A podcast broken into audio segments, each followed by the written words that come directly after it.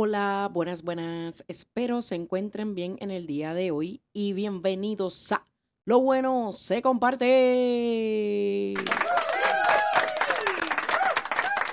Volvimos, volvimos.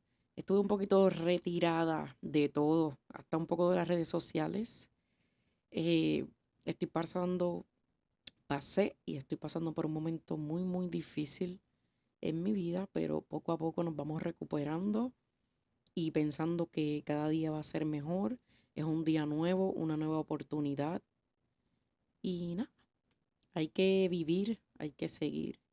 Para los que no me conocen o para los que me conocen, hace tres meses perdí a mi papá a causa del cáncer.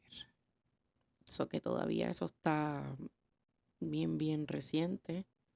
No todos los días son iguales. Hay días buenos, hay días no tan buenos. Hay días que siempre llueve por dentro. Me tiré ahí un verso de Luis Fonsi. Pero nada, hay que seguir. Quería hacer este podcast hace tiempo, pero creo que no estaba lista, no estaba preparada para hacerlo. Eh, nunca está listo para perder a un ser querido. Y más a un padre que fue quien te trajo al mundo. So, si no han pasado por esto, es algo bien, bien difícil. Y el consejo que yo daría sería acercarse a las personas que están ahí para ti, que te brindan ese apoyo. No te encierres. Esto aplica también para otra persona cercana, ¿verdad? Que, que ya no esté con nosotros. La tierra. Eh, eh, sería recordar a esa persona los momentos buenos, los momentos de risa, recordar lo bueno, como uno dice, lo que pasó, pasó, las peleas, las diferencias y lo demás, olvidarlo, no aferrarse a eso. Pensar que está en un mejor lugar. Este, por si a lo mejor la gente piensa, no, no he cogido terapia.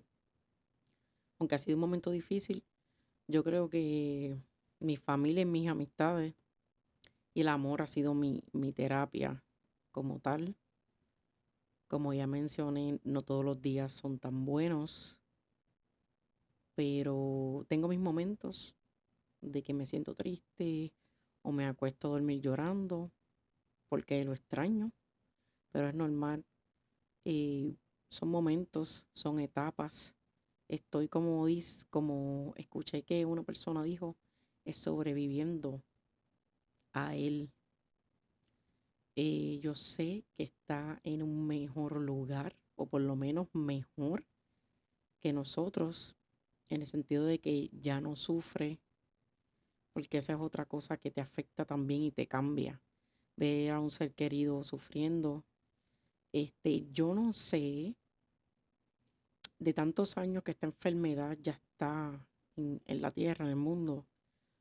Mi pregunta es, ¿cómo es posible que todavía no hay una cura?